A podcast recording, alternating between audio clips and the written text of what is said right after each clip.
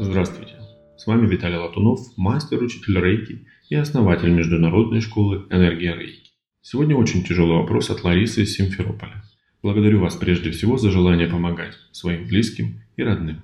В такие моменты они нуждаются в нашей поддержке, как никогда ранее. Лариса спрашивает, моему отцу был поставлен диагноз рак легких. Хочу разобраться и по возможности оказать помощь ему. Как вы понимаете, кратко на этот вопрос ответить не получится. Точно так же, как нет заранее готового плана действий в случае серьезного заболевания. Поделюсь алгоритмом применения энергии рейки, который поможет многим, кто сталкивается с серьезными заболеваниями. Мы знаем много случаев, когда людям удалось справиться с раком при помощи энергии рейки. Я могу с уверенностью сказать, что в этом плане рейки уже себя зарекомендовала как практика, помогающая исцелиться от рака раз и навсегда. Конечно, клинических подтверждений данному явлению немного, а некоторые из них замалчиваются. Просто потому, что есть рейки и энтузиасты, которые помогают людям, а есть фармакологические компании с миллиардными рекламными бюджетами, которым нужно продавать новейшие разработки. Оно и понятно. Рынок диктует свои правила. Теперь про алгоритм работы с людьми, больными раком и другими серьезными заболеваниями. Это очень важно понять с самого начала. Прежде чем начать помогать, обязательно спросите, хочет ли человек получить вашу помощь в виде сеансов рейки или как-то еще иначе. Порой вам может казаться, что ваша помощь необходима и крайне важна, но у человека есть свои взгляды, свое мнение, и он не хочет получать помощь от вас в таком виде. Пожалуйста, поймите меня сейчас правильно. Без одобрения вся ваша помощь будет бесполезной. Это первое. Второй этап алгоритма – это сам процесс работы.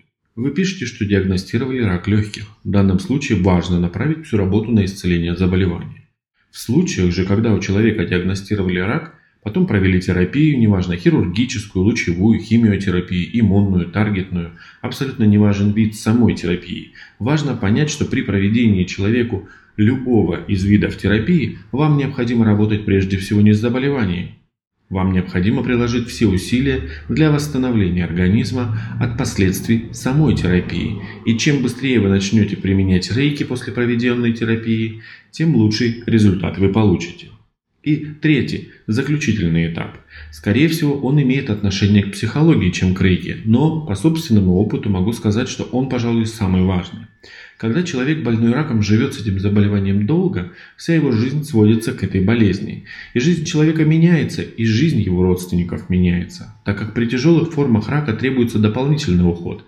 Невольно человек привыкает к повышенному вниманию со стороны, к заботе, сочувствию, и после исцеления, я не скажу, что все, но некоторые сталкиваются с проблемой, которую можно назвать потерей ориентиров или потерей цели жизни. Все было превосходно, когда он болел забота, близкие, друзья. Потом человек выздоравливает, и от этого не остается и следа. Каждый продолжает жить своей жизнью.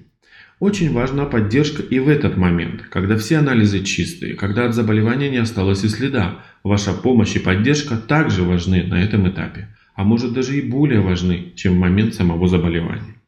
В заключение выскажу еще одну мысль. Я уже упоминал о том, что нет единого подхода, и это действительно так. Каждый человек уникальный. Точно так же и рак имеет разные типы, стадии, места формирования и локализации.